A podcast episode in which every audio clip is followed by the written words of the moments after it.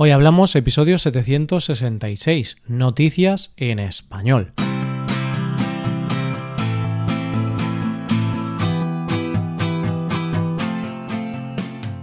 Bienvenido a Hoy Hablamos, el podcast para aprender español cada día. Ya lo sabes, publicamos nuestro podcast de lunes a viernes. En nuestra web tenemos contenido extra relacionado con este episodio. Puedes ver la transcripción completa de este episodio y una hoja de trabajo en PDF. En esa hoja tienes explicaciones y ejercicios que te ayudarán a practicar el vocabulario de este episodio. Este contenido solo está disponible para suscriptores premium. Hazte suscriptor premium en hoyhablamos.com. Hola, oyente, ¿cómo estás? ¿Celebráis los Reyes Magos en vuestro país? ¿Te han traído muchas cosas los Reyes?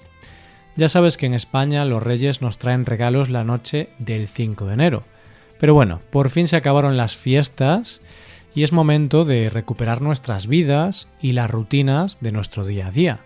¿Y qué mejor rutina que la de escuchar las noticias de los jueves? Empezamos. Comenzaremos con la compra de un zoológico. Seguiremos con un Robin Hood un tanto especial y terminaremos con un vídeo donde nada era lo que parecía. Hoy hablamos de noticias en español.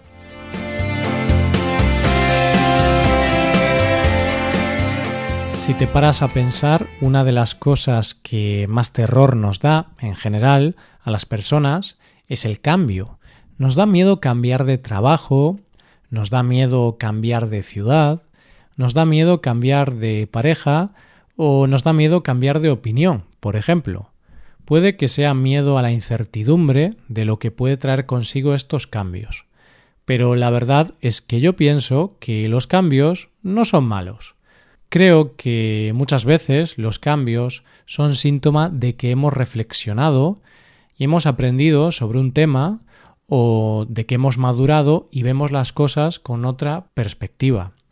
Y es que piensa, oyente, por ejemplo, en las cosas que te gustaban de pequeño o que te hacían gracia por aquel entonces y que hoy por hoy lo ves de otra manera.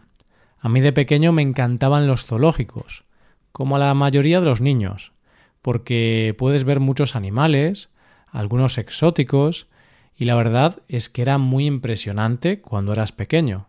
Veías leones, tigres, hipopótamos, camellos, focas, jirafas y todos los animales que te puedas imaginar. Pero lo cierto es que cuando te haces mayor, de repente ya no ves los zoológicos de la misma manera.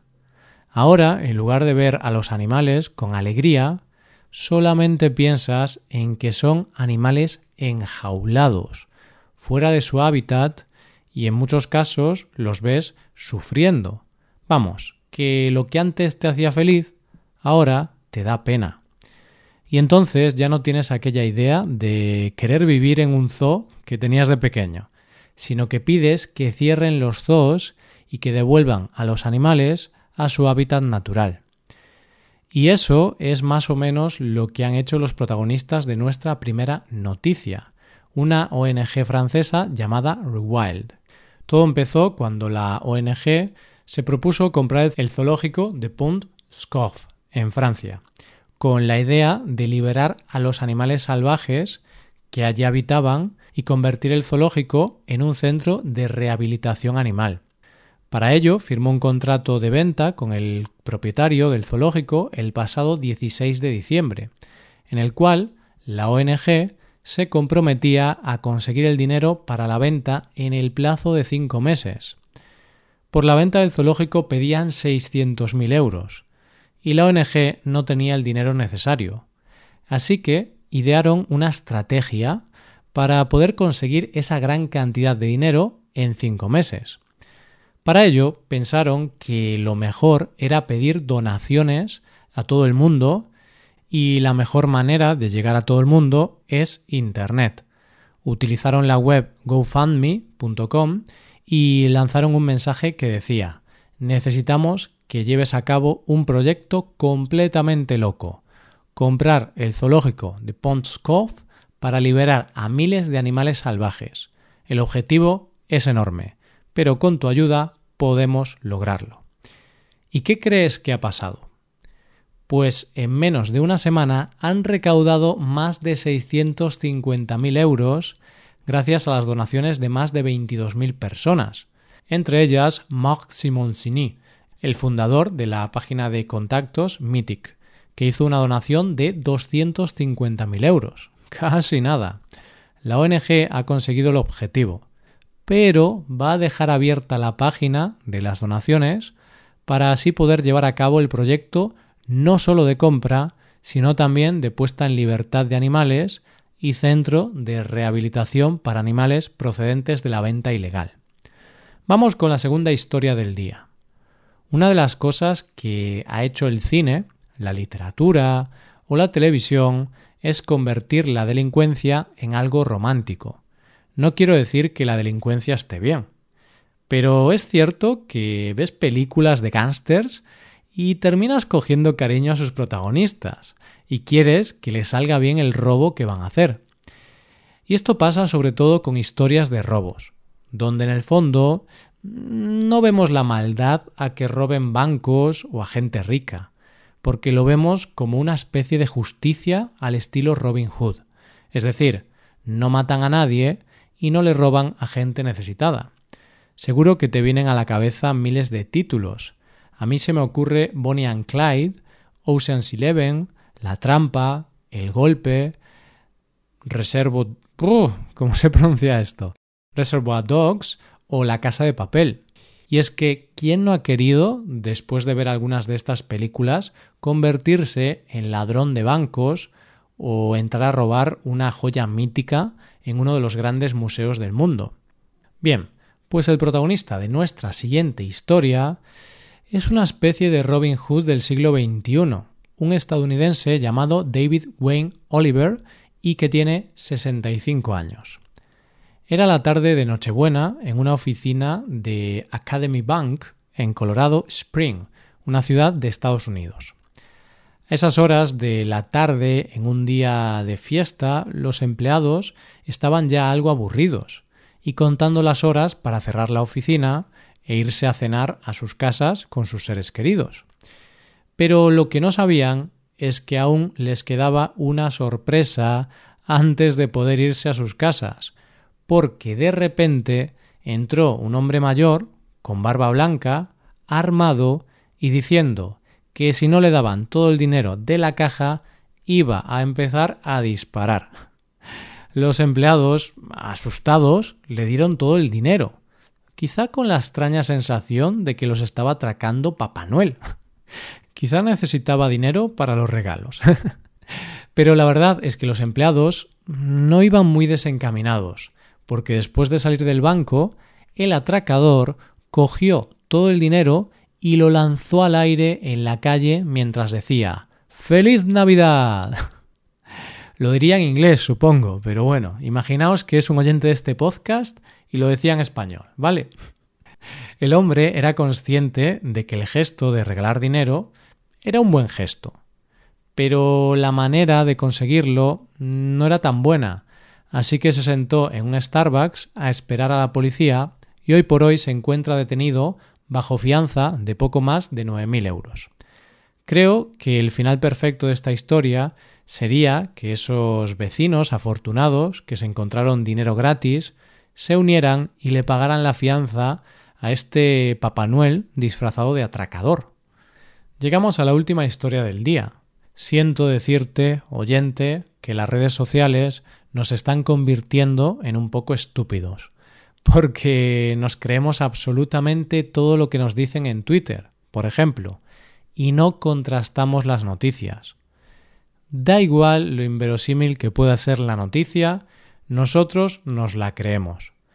Yo creo que si mañana se publica en redes sociales que hay una invasión de extraterrestres, más de uno se lo creería a ciencia cierta por la simple verdad de que se lo ha leído en Twitter. Y es que claro, las redes sociales no mienten y todo lo que se dice en Internet es verdad. Un día, hablando con unos amigos, uno de ellos nos dijo que Silvestre Stallone había muerto. Y claro, nosotros le dijimos que eso no era verdad. Pero él dijo que sí, que era verdad porque había leído la noticia.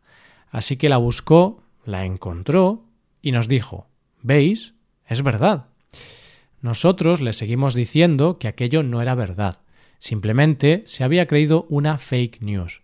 Y es que las fake news es uno de los grandes males de nuestra época, y son extremadamente poderosas, porque temas políticos importantes, como el triunfo del Brexit, fueron influenciados en parte debido a las fake news. Hace unos días salió en redes sociales una noticia que en poco tiempo se convirtió en trending topic. Era la noticia de que un abuelo le había hecho a su nieto un regalo equivocado por Navidad. Era un vídeo donde se veía una escena navideña, como la que millones de usuarios subieron ese día a las redes sociales, vídeos de gente abriendo sus regalos de Navidad. En ese, en concreto, se veía a un niño abriendo un regalo que era un ejemplar del libro de Adolf Hitler, Mein Kampf. En ese momento, ante la sorpresa de sus padres, el padre coge el libro, se dirige al abuelo mientras dice Papá, dijimos Minecraft, no Mein Kampf. Este vídeo en poco tiempo dio la vuelta al mundo, consiguiendo más de un millón de visualizaciones. Es normal, porque la verdad es que el vídeo no tiene desperdicio. Es bastante gracioso. El problema es que este vídeo no era real. Era una broma del humorista francés Jan Stotz. Pero mucha gente creyó que esta historia era real. El humorista ha dicho que subió ese vídeo como una story de Instagram, pero alguien capturó el vídeo y lo subió a otras redes sociales sin su permiso. Y es que mm, el problema para él es que hay gente que se lo tomó en serio y de repente empezaron a acusar a su familia de cosas que no son. Y el vídeo ha llegado a lugares donde nunca debió llegar. Y es que, como dice Jan, esa es una de las características de Internet, que las cosas que no esperas y que has grabado en segundos, de repente corren como la pólvora y todo el mundo las da por ciertas, sin plantearnos en ningún momento de dónde viene, si es real o no, o si es una broma, simplemente. Así que, queridos oyentes, yo sugiero que hagamos todos un ejercicio con las noticias que salen en redes sociales y pongamos en cuarentena las cosas que no son de fuentes fiables.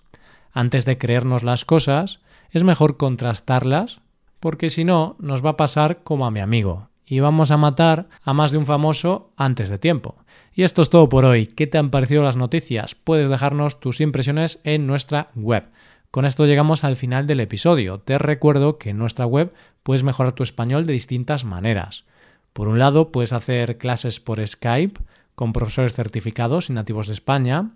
Y por otro lado, puedes hacerte suscriptor premium para poder acceder a la transcripción y a una hoja de trabajo con cada episodio del podcast. Todo esto lo tienes en hoyhablamos.com. Esto es todo. Mañana volvemos con dos nuevos episodios de conversación real y sin guion entre dos nativos. Lo dicho, nos vemos en los episodios de mañana. Pasa un buen día. Hasta mañana.